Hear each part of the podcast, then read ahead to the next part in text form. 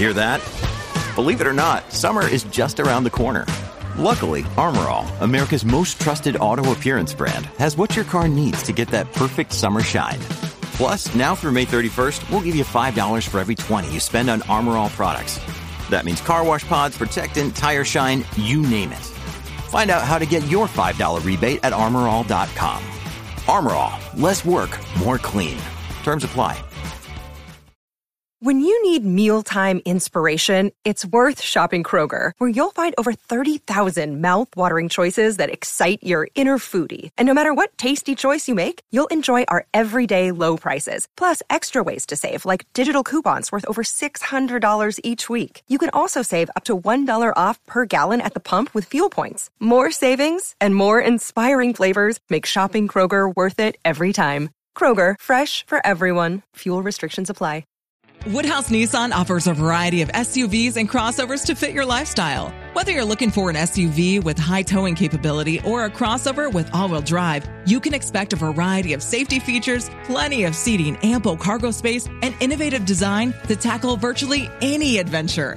Explore the Nissan lineup of SUVs and crossovers featuring Rogue, Rogue Sport, Kicks, Murano, Pathfinder, and Armada. Visit one of our two Nissan locations or shop online at woodhouse.com.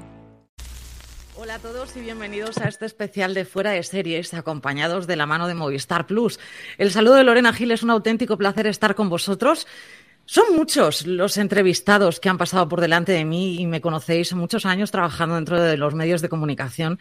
Y si además si me seguís en redes y o habéis oído alguno de los programas en los que he participado, son muchísimas veces en las que he mencionado el nombre del protagonista de hoy, el que ha salido a relucir. Así que para mí es una entrevista muy especial. Mi admirado Santiago Posteguillo. Santiago, bienvenido, muchas gracias por acompañarnos. Encantado de estar con vosotros. Hoy vienes a hablarnos de ese Corazón del Imperio, la miniserie de Movistar Plus que has desarrollado junto a Israel del Santo el, sobre el papel de la mujer en el Imperio Romano. Pero esta idea surge en pleno COVID, además. ¿Cómo surge esta idea? Eh, bueno, la idea eh, surge porque nos llaman de, de Movistar con la idea de, de que eh, pusiéramos en marcha una serie sobre la antigua Roma. Y entre las ideas que se barajaban, ¿no? Pues estaba, digamos, la más prototípica, que era hacer una serie sobre los emperadores de Roma, que siempre está bien y que siempre Claro, puede ser muy interesante, que te voy a decir yo, ¿no? Que he estado escribiendo de algunos, ¿no? Pero sí que pensé que podía ser in- interesante darle un pequeño giro o un gran giro y, y propuse por qué no hacer una serie sobre las mujeres de la antigua Roma. Eh, y a partir de ahí es cuando surge El corazón del imperio, una serie donde eh, el foco narrativo está puesto no tanto en ellos, que aparecen también, evidentemente, pero el foco narrativo está puesto en ellas. Si yo voy a narrar el momento en el que muere Julio César, en vez de contar- contarte el magnicidio en el corazón del imperio, veremos cómo afecta su muerte pues, a la esposa de César, Calpurnia, o a su amante Cleopatra, que la gente normalmente no suele saber que estaba en Roma en el momento en el que asesinan a César. Entonces, eh, el, corazón del imperio es siempre visto desde las grandes eh, mujeres de la historia que unas veces o han sido silenciadas u otras veces han sido tergiversadas en cómo realmente eran. Muchos conocemos, aunque sea les suena, ¿no? Pues eh, ese Julio César, eh, Escipión, mi admirado y queridísimo Trajano, pero poco sabemos efe- efectivamente no de esas mujeres que habían detrás de esos hombres. El papel de las mujeres en esa Roma antigua queda perfectamente plasmado en este corazón del imperio, pero Santiago, ¿te ha sido difícil encontrar esas mujeres? Porque había pocas, digo yo, no tenían que tener muchos arreos la que saliera a la palestra, como si dijéramos, a tener voz en esa época. ¿Te ha sido difícil escoger esas mujeres para esta miniserie? En efecto, como bien dices, tenía que tener mucho carácter una mujer eh, en un mundo diseñado por y para hombres para destacar, ¿no? digamos, desde un punto de vista histórico. Pero si hay algo que, he aprendido eh, con personajes como Julia Domna, ¿no? al que le he dedicado dos novelas, Yo Julia y Julia Reto a los Dioses, es que hay muchas más de las que pensábamos. Eh, porque, por ejemplo, muchas veces, eh, aunque ya las recuperé por- en, en las novelas de Trajano, pensamos que hay gladiadores, pero olvidamos que había gladiadoras. Correcto. del imperio, el primer episodio abre, precisamente hablando de las gladiadoras. Lo que pasa es que a las gladiadoras les podían ocurrir cosas que a un gladiador no le pasaban, como por ejemplo que se quedara embarazada. Entonces, eh, claro, la historia, la misma historia, eh, estás en una, escuela de gladiadores, pero ya no es la misma historia, porque a la protagonista le pasan cosas diferentes. y lo que ocurre es que la historia narrada ah, durante siglos por hombres muchas veces ha, mantenido en la sombra a, estos personajes femeninos. En el capítulo 2 y 3 son un buen ejemplo de cómo combinamos hablar de una mujer silenciada y de una mujer cuya eh, figura ha sido calumniada. Eh, silenciada, Fulvia. Fulvia. Fulvia que fue eh, la, mujer de Clodio, pero luego la mujer de Marco Antonio. Ah, dices, ah, ostras, la mujer de Marco Antonio, aquí ya es otro nivel. Entonces, ¿qué ocurre? Que es una mujer que llegará a comandar legiones ella personalmente. Es una mujer que se enfrentará contra el Senado. Es una mujer que derrotará alguien que todos conocen, Cicerón. Todo el mundo conoce a Cicerón, pero que pocos conocen que Cicerón fue derrotado tanto en juzgados como luego eh, vitalmente por, eh, por Fulvia, por esta mujer. Hay un cuadro de Maura en el Museo del Prado que se titula La venganza de Fulvia. Claro, el Museo del Prado tiene tantas obras maravillosas que uno a veces pasa algunas de ellas, ¿no? Eh, pero quiero decir, Fulvia está ahí. Lo que pasa es que no se la ponía en primera línea, ¿no? Y aquí con Sandra Escacena, con la, esta magnífica actriz, la ponemos en primera línea. Y cruzamos su historia porque era contemporánea con Cleopatra.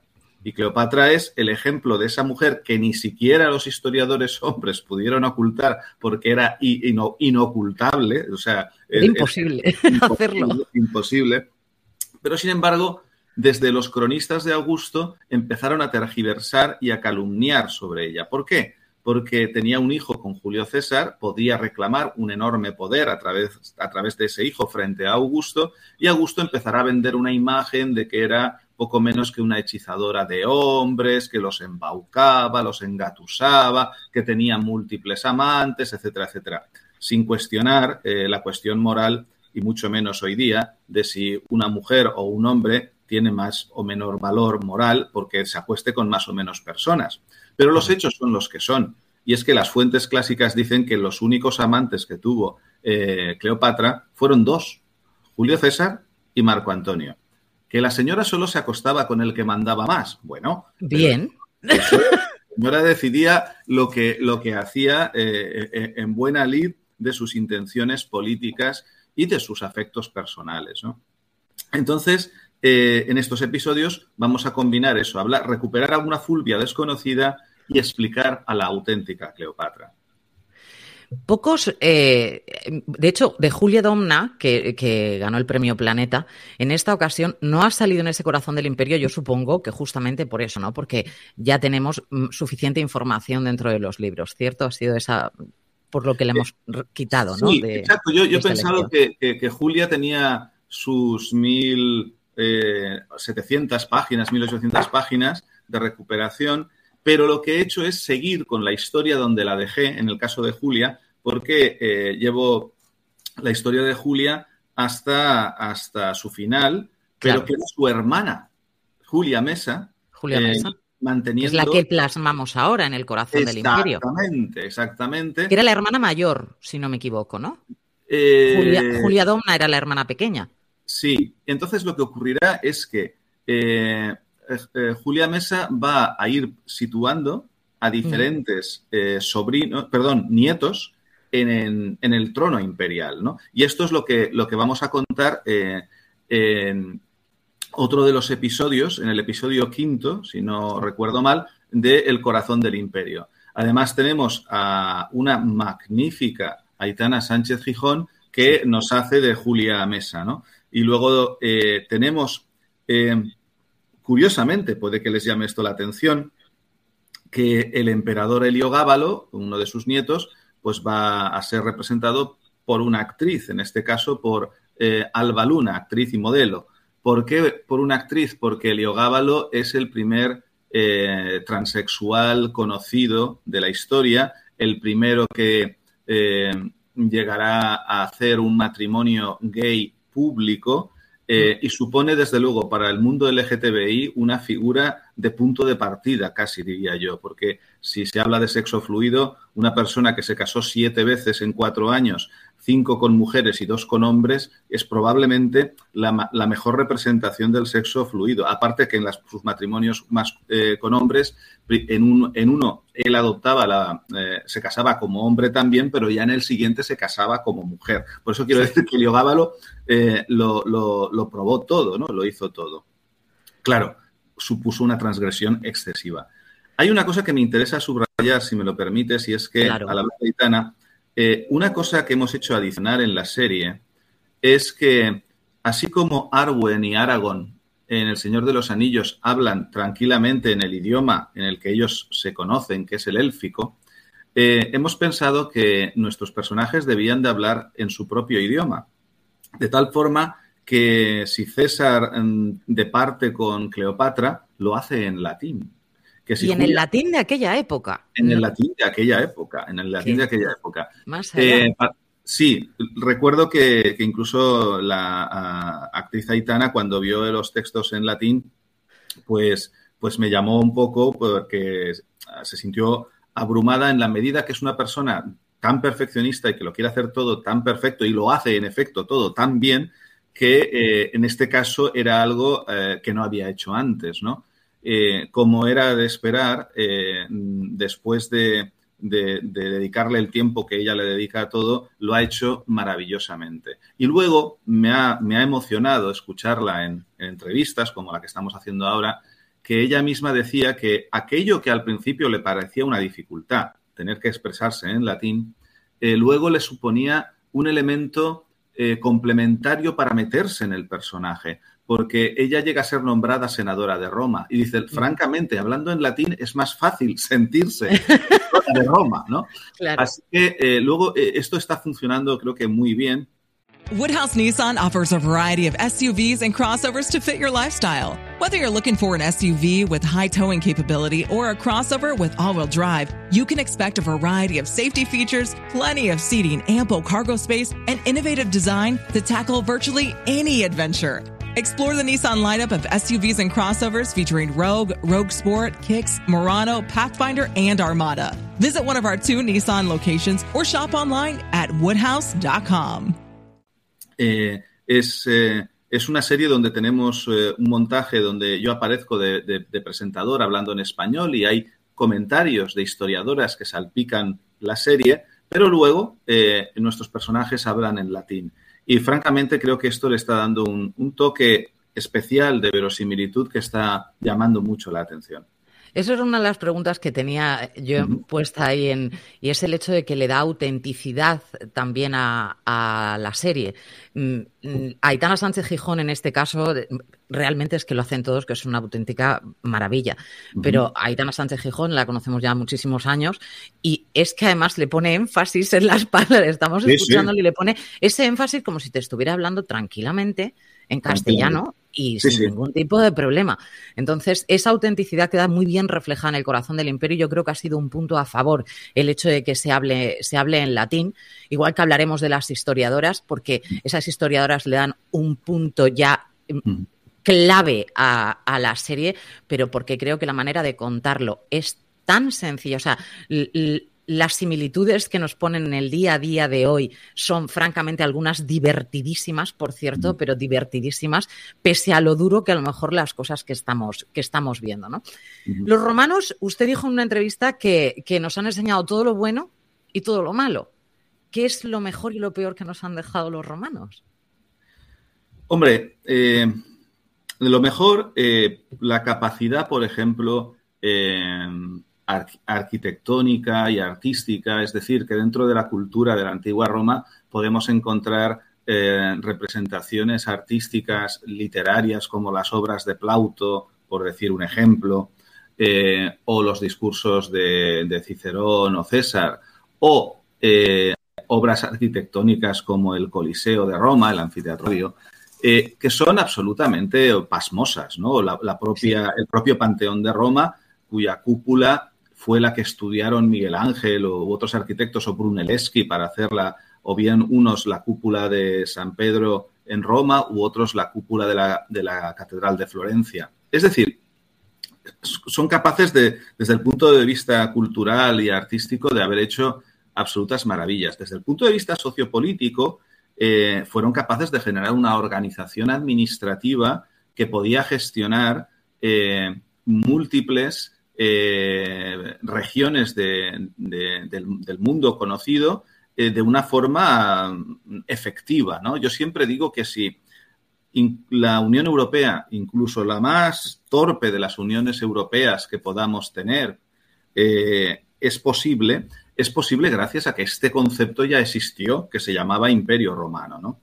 Pero es verdad que junto con eso, eh, como la naturaleza humana no ha evolucionado demasiado en 2000 años, eh, mm, las raciones de odio, de intolerancia, eh, de brutalidad que podemos encontrar lamentablemente todavía presentes en nuestras sociedades actuales ya estaban en Roma, ¿no? Y, Roma era capaz, Lord Byron lo, refleja muy bien en un poema, cuando él en el siglo XIX hizo una cosa que ahora no se puede hacer, que era andar solo por la arena del anfiteatro Flavio del Coliseo bajo la luz de la luna.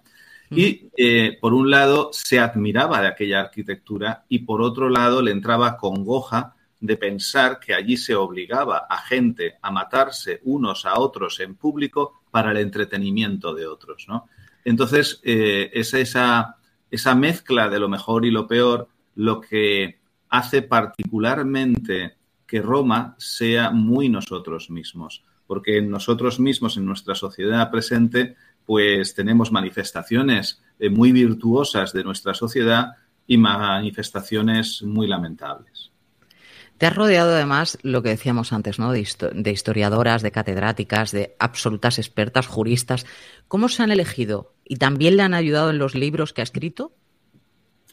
Eh, yo siempre estoy recurriendo eh, eh, a historiadores y a historiadoras, a arqueólogos, arqueólogas, catedráticos de latín, de derecho romano, que tienen la enorme generosidad de dedicarme tiempo para eh, que yo pueda resolver dudas y, que en, los relatos que yo traslado a los lectores, en este caso a, los espectadores, eh, el relato sea fidedigno con la historia, con el hecho histórico.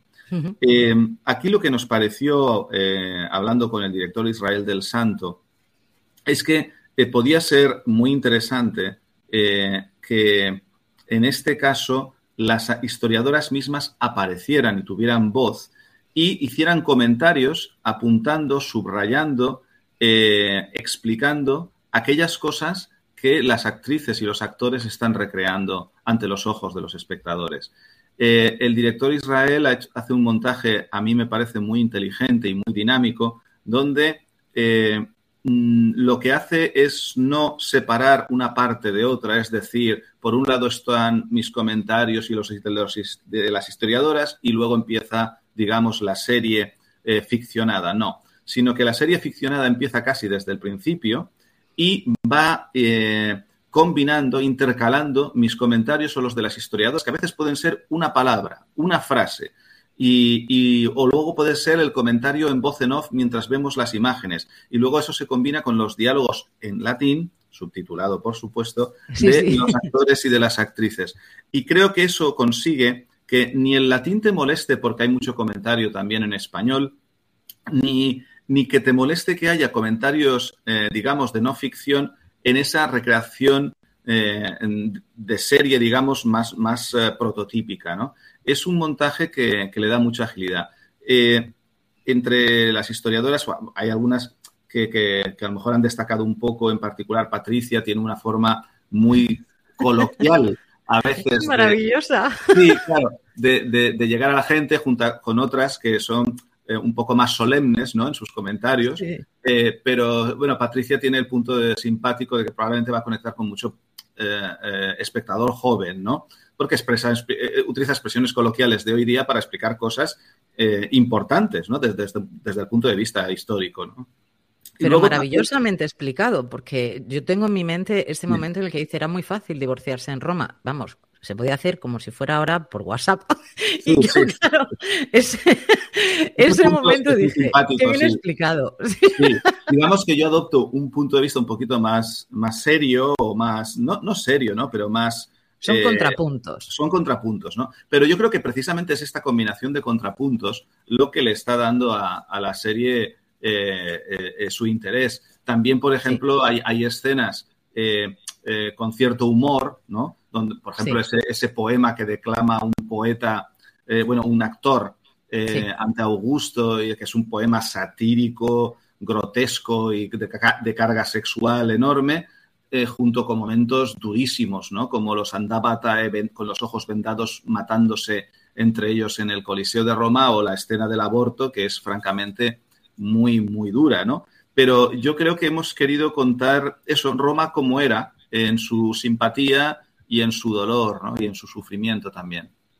El papel de la mujer en Roma eh, es dificilísimo. en mi cabeza me viene hartamente duro, ¿no? Eh, se han quedado cosas en mi mente dentro de esa miniserie como esas cestas para abandonar a esas niñas que podías comprar en el mercado. Esos abortos de los que estábamos hablando son abortos sin piedad, porque mm, olvidémonos de epidurales y olvidémonos de legrados y olvidémonos de todo. O sea, ¿Qué salidas tenía una mujer en Roma? Porque además, muy curiosamente, una de las cosas que queda bien plasmado dentro de ese primer capítulo del corazón del imperio es el hecho de que las gladiadoras, incluso una mujer libre, podría decidir dejar su casa, abandonarlo y decir, es que yo quiero ser gladiadora. Esa, ese papel, de, las salidas que tenía la mujer en Roma eran muy pocas. Y luego, por otra parte, mm, ¿Crees que la aceptación que se tenía antiguamente porque es una aceptación de la vida o la muerte muy dura. O sea, de, pues voy a morir en la arena, pues voy a morir, no pasa nada. ¿Qué salida tengo? Soy una niña, he nacido en Roma. Pues mm, pocas. Entonces, claro, ¿cómo ves la vida y la... O sea, ¿crees que podríamos nosotros, a día de hoy, en este siglo, aceptar esa vida y muerte de esa manera? Yo lo veo muy difícil, Santiago. No, no, indudablemente que no. yo ya te digo que, por ejemplo, por una pandemia como la que estamos padeciendo, eh, con un grado de mortalidad, que no le quito importancia, ¿eh? eh relativamente, mm, eh, bueno, yo sé, es que, es que decir que, una, que la mortalidad es baja o no, claro, un muerto Es, es, que vivimos en una sociedad donde un muerto nos duele, donde un muerto nos duele. Pero yo te digo que en la Roma imperial, por un 0,5 de mortalidad creo que es entre más o menos entre vacunados y un 4,5% entre no vacunados, creo que es lo que se maneja ahora. Eh, eso en Roma, por, eso en Roma no paran nada, ¿eh? yo ya te lo digo que no. porque, porque, les parecería, No, les parecería, ni tema de problemático, ¿no? Eh, sí, que, sí que paraban cuando les venían las pandemias de viruela. Woodhouse Nissan offers a variety of SUVs and crossovers to fit your lifestyle. Whether you're looking for an SUV with high towing capability or a crossover with all wheel drive, you can expect a variety of safety features, plenty of seating, ample cargo space, and innovative design to tackle virtually any adventure. Explore the Nissan lineup of SUVs and crossovers featuring Rogue, Rogue Sport, Kicks, Murano, Pathfinder, and Armada. Visit one of our two Nissan locations or shop online at woodhouse.com. Si estás buscando un buen podcast de análisis y debate en tu idioma, te invito a que escuches Pulso y Péndulo. Yo soy Carlos Curbelo. Y yo soy Fabiola Galindo. Todos los jueves analizamos temas de actualidad en Estados Unidos y Latinoamérica. Fabi y yo no siempre estamos de acuerdo, pero sí tenemos un objetivo común. Queremos servir como antídoto contra las noticias falsas y la polarización. Pulso y Péndulo. Busca nuestros episodios en Apple Podcast, Spotify o en tu aplicación favorita. Claro, con la, famosa denominada peste antonina, donde ahí caían por, centenares de miles en una sociedad de 65 millones de habitantes, más o menos, que podía tener el Imperio Romano, pues claro, que eh, desaparecieran 300.000, si tú sacas porcentajes, eh, eh, estamos en otro nivel, ¿no? Ahí sí, ahí, ahí sí que paraban, ¿no? Entonces, claro, la, convivencia, y esto lo explicamos bien en la serie, creo que también en el capítulo quinto, cuando hablamos desde del mito de la fundación de Roma, la, propia, el, propio mito fundacional de Roma, eh, con el enfrentamiento entre los hermanos Rómulo y Remo, ¿no? Y cómo Rómulo mata a Remo para quedarse él como único rey fundacional de Roma, nos hace ver que en su propia mitología eh, legendaria, eh, Roma explica su origen desde la violencia, desde la violencia. A todo esto, estos eran hijos de la violación del rey, perdón, del dios Marte a la, a la vestal Rea Silvia, es decir, que, que, además eran hijos de la violencia, ¿no? Entonces, en Roma se explica a sí misma en su origen desde la violencia. ¿Por qué? Porque conviven con la violencia a diario. Eh, los conflictos bélicos eran algo relativamente habitual. El templo, las puertas del templo de Jano se cerraban cuando había paz. Bueno, las, las puertas del templo de Jano en, siglos y siglos se cerraron apenas unas pocas veces. Una en la famosa paz augusta, cuando Augusto ya, después de las guerras cántabras y todo aquello, consigue más o menos que haya un periodo de paz de unos años. Entonces, eh, la violencia estaba constante eh, eh, en la República y en el Imperio y también constante en las calles de Roma. Las calles de Roma eran tremendamente peligrosas. Bandas de, todo tipo de criminales, sobre todo por las noches, asolaban la, ciudad. El entretenimiento muchas veces era violento, como el de los gladiadores, como la ejecución de, de condenados, la, eh, las cacerías brutales de animales en la arena, etcétera, etcétera. Las carreras de cuádricas eran violentas. Es decir, que eh, la, violencia era parte consustancial de su día a día. Y, desde ese punto de vista, ellos no valoraban eh, la vida de la misma forma.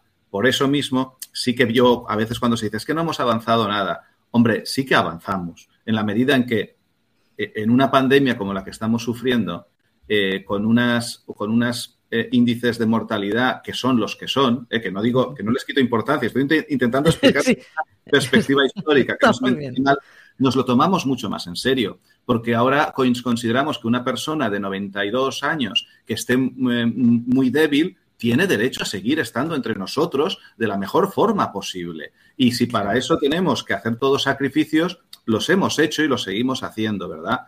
Eh, eso es algo que, ha cambiado. Entonces yo sí que pienso que, vamos evolucionando. Lo que también pienso es que todo lo malo, la violencia, la brutalidad, la insolidaridad, está muy cerca. ¿eh? Si rascamos un poco, sale enseguida otra vez. Entonces, por eso hemos de estar siempre muy sobre nosotros mismos para eh, emular a Roma en todo aquello que fue bueno y recordar todo aquello que hicieron mal para intentar no repetirlo. Si tuvieras la oportunidad de vivir en aquella época, ¿lo harías? Yo ni con un palo. o sea, yo entiendo la parte en la que eres un enamorado de aquella época y la has estudiado hasta la médula, pero ¿realmente vivirías en aquella época, Santiago? Esta es una pregunta que, como te puedo trampa, ¿eh? me, han hecho alguna vez y, ya le, he dedicado un tiempo a pensarlo. ¿no? Y yo te diría que podría tener interés en, vivir en esa época, pero con condiciones. Eh, porque claro, si me vas a llevar a esa, época para estar condenado a galeras, ser gladiador o esclavo eh, en el campo, que es mucho más duro, pues, hombre, te diría que francamente para ese viaje prefiero quedarme en mi mundo, ¿no? Pero, hombre, si me dices que voy a ser o senador o gobernador en una rica provincia romana y quizá en una provincia romana oriental en el año 33 de nuestra época y ver lo que pasó en Judea en vivo y en directo y sin intermediarios, eso me podría interesar. Ese sería el momento que elegirías porque, por ejemplo, a mí me vienen momentos, después de, de leer tus libros y de, yo lo confieso, y además se lo confieso abiertamente y no tengo problema, yo he llorado con la ira de Trajano. He mm. llorado, literalmente. Creo que es la historia de amor y venganza más bonita que yo he leído en la vida. Es la trilogía que yo siempre digo que es mi trilogía absoluta, por eso soy trajanista absoluta.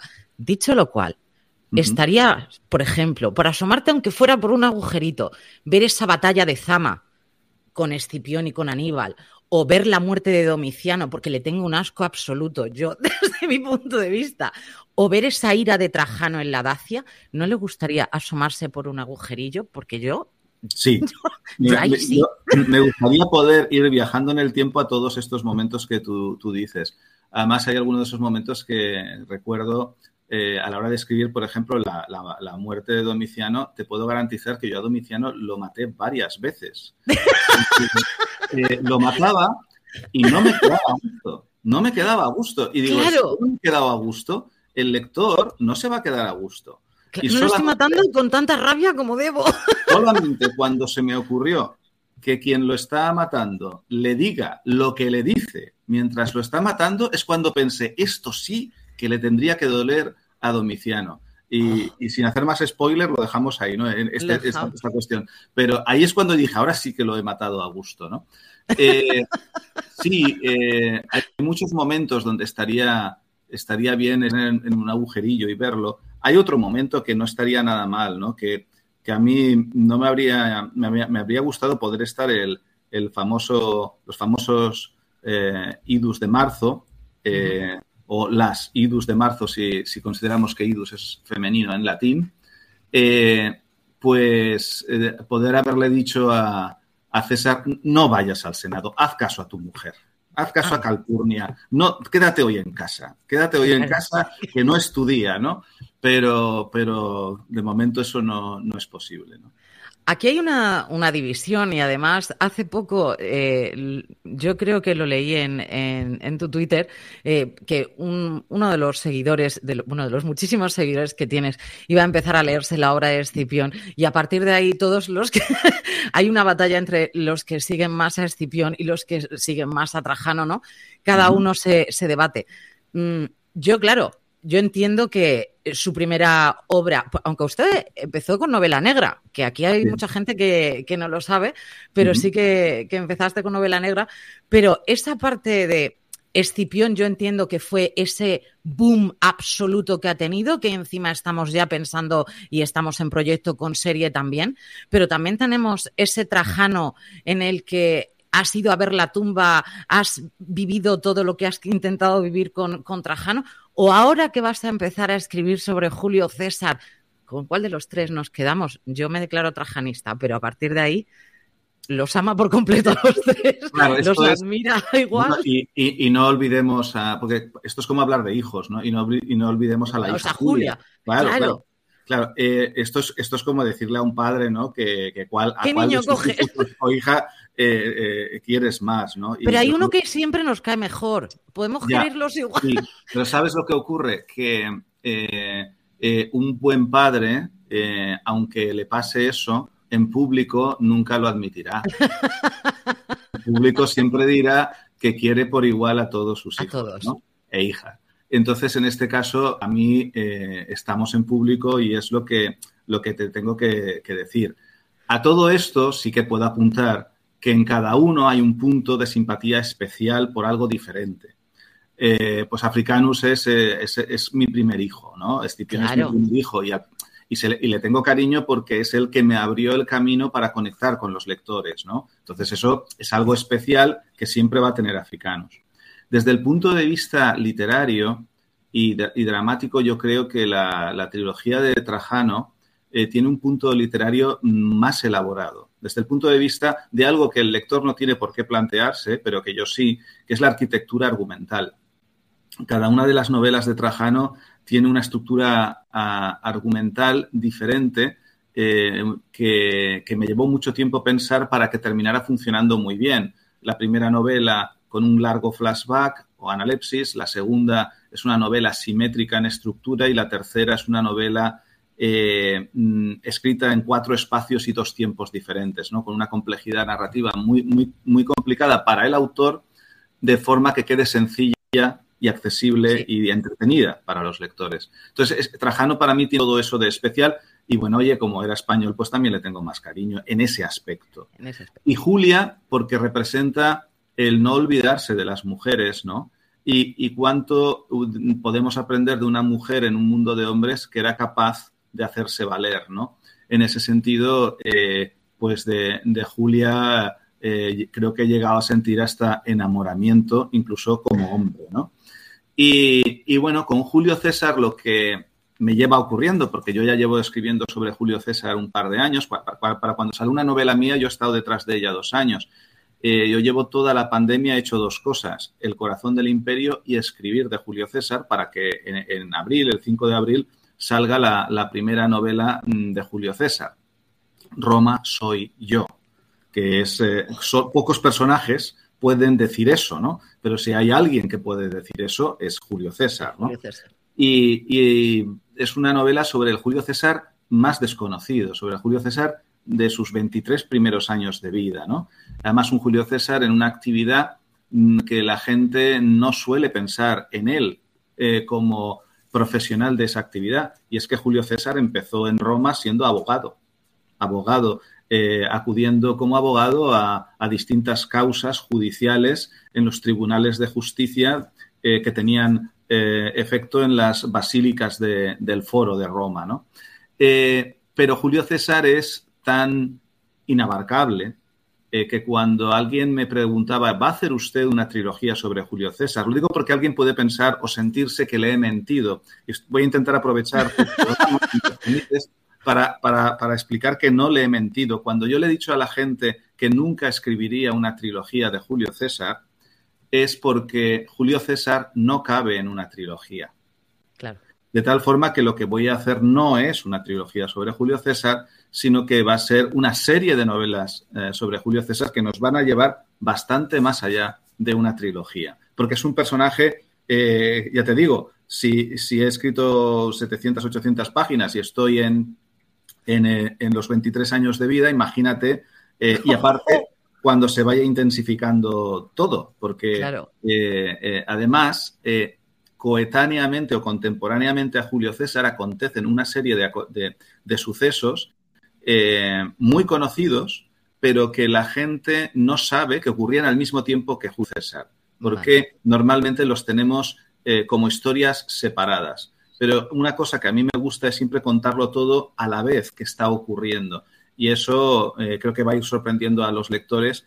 y aparte que a medida que el hombre consiga poder militar, toda la parte militar de César es descomunal. Y, mis lectores ya saben, mis lectoras, que yo no, cuando llego a una batalla, con todo el respeto para algunos otros escritores o escritoras que han tratado de César, eh, yo no hago una elipsis. Yo me meto en la batalla hasta el fondo, ¿no? Y hay unas cuantas, unas cuantas, batallas que contar, ¿no? De, donde se ve su, su inteligencia como, como estratega. Y entonces Julio César me va a llevar 10 años quizá para, para, que lo cuente, como, como creo que, que los lectores y las lectoras mm, mm, merecen que se lo cuente, eh, yo con mi estilo. ¿no? Yo soy capaz de esperar 10 años, que lo, porque los voy a leer todos, lo tengo clarísimo. Yo soy capaz de esperar 10 años. Yo la lanzo al vuelo. Uno de mis personajes favoritos, y lo vimos en, en esas novelas con Escipión, es ese, ese asomar, porque lo vimos, el de Aníbal, pero por mucho que me haya leído mm, la gran novela de Aníbal y que todo el mundo la considera, yo lo siento en el alma, pero está contada en tercera persona y ya a partir de ahí no me meto dentro de esta novela de Gilbert Hales. Es, Para mí es imposible. En algún momento yo esperaré que escriba sobre Aníbal, yo dejo ahí pistas, que haga una serie sobre Trajano, yo dejo ahí pistas, pero le veo muy metido ya también en el mundo de las, esa miniserie del corazón del imperio que nos está llegando a todos al alma, pero tenemos por ahí otro proyecto de Escipión. Mm. ¿Cómo lo llevamos? Vamos a ver, eh, mm, tú que, precisamente trabajas sobre las series de televisión, sabes muy bien lo complicado que es llevar a, término estas cosas. Entonces, eh, el, proyecto de llevar a serie de televisión la trilogía de, de Escipión es algo que llevamos Israel del Santo, el director del Corazón del Imperio, y yo desde antes del Corazón del Imperio. Pero digamos que eh, tenemos eh, el, problema de la, financiación para llevarla a la, televisión con la espectacularidad que el enfrentamiento entre Escipión y Aníbal merece. Merece. De tal forma que requerimos de unos fondos económicos que van más allá de la capacidad habitual de digamos, la industria audiovisual española, con lo cual estamos abocados a una coproducción internacional. Tenemos eh, eh, productores españoles interesados, tenemos una productor, un productor italiano interesado, eh, Estipión es italiano, entonces para ellos es un gran héroe, entonces ahí también hay mucho interés. Mis novelas en Italia funcionan muy bien. Entonces, eh, por Italia vamos bien, pero aún así necesitamos más fondos. Eh, de tal forma que eh, tenemos que negociar con, una productora norteamericana, ¿no? Y el, problema que hay con los productores norteamericanos, la ventaja es que hay mucho más dinero, eh, pero el problema suele estar en el pulso que, se tiene por el control creativo de lo que se va a hacer. los norteamericanos sí que tienen más dinero, pero cuando ponen el dinero encima de la mesa, quieren tener todo el control creativo de lo que se está rodando. Y, tanto Israel del Santo como yo nos, eh, eh, no nos dejamos persuadir por eso y ahí estamos luchando para conseguir un punto de equilibrio donde consigamos la financiación necesaria para el proyecto sin perder, al menos del todo, el control sobre eh, el punto creativo de la serie. ¿no? Y eso es muy complicado.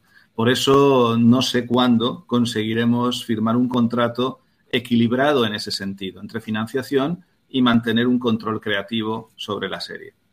Veo que el tándem de Israel del Santo y Santiago Posteguillo es una cosa que va a perdurar en el tiempo. Ha sido una experiencia, yo supongo que estupenda, ¿no? Trabajar con Israel del Santo.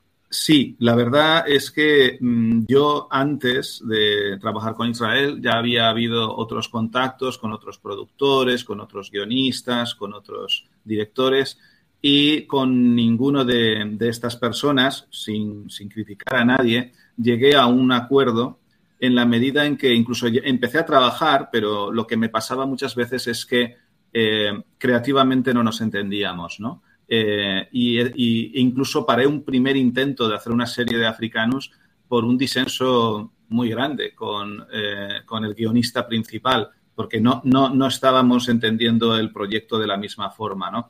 Por supuesto, yo soy una persona que no, no entiendo que cuando se traslada un texto literario al cine hay que hacerle transformaciones narrativas, pero también entiendo que dentro de un orden, ¿no?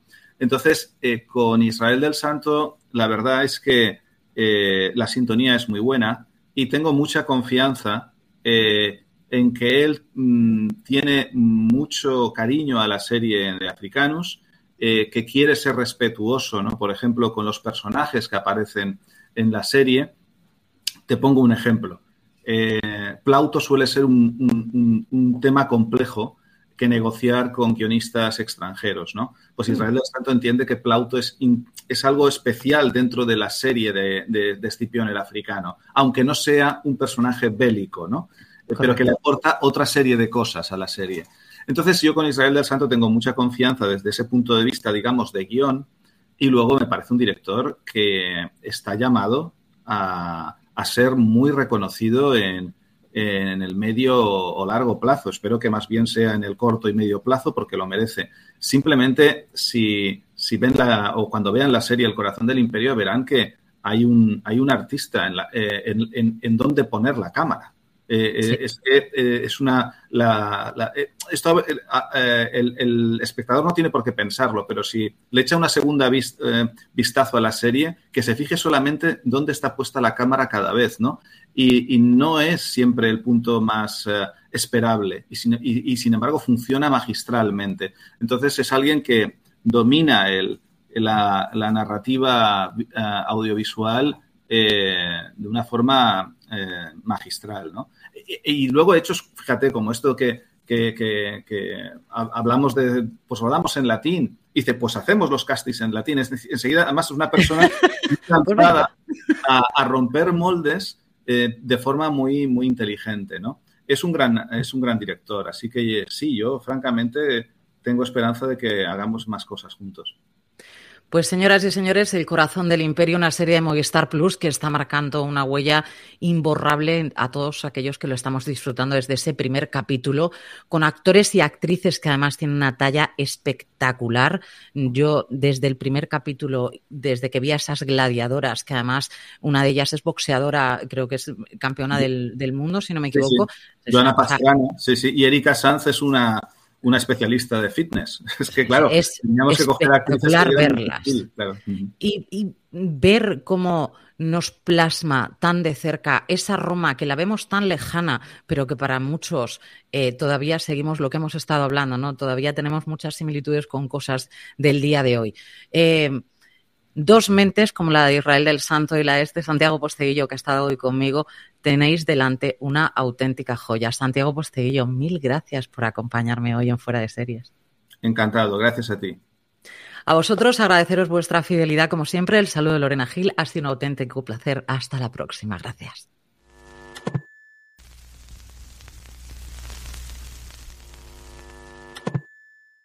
Si estás buscando un buen podcast de análisis y debate en tu idioma, te invito a que escuches Pulso y Péndulo. Yo soy Carlos Curbelo. Y yo soy Fabiola Galindo. Todos los jueves analizamos temas de actualidad en Estados Unidos y Latinoamérica. Fabi y yo no siempre estamos de acuerdo, pero sí tenemos un objetivo común. Queremos servir como antídoto contra las noticias falsas y la polarización. Pulso y Péndulo. Busca nuestros episodios en Apple Podcast, Spotify o en tu aplicación favorita.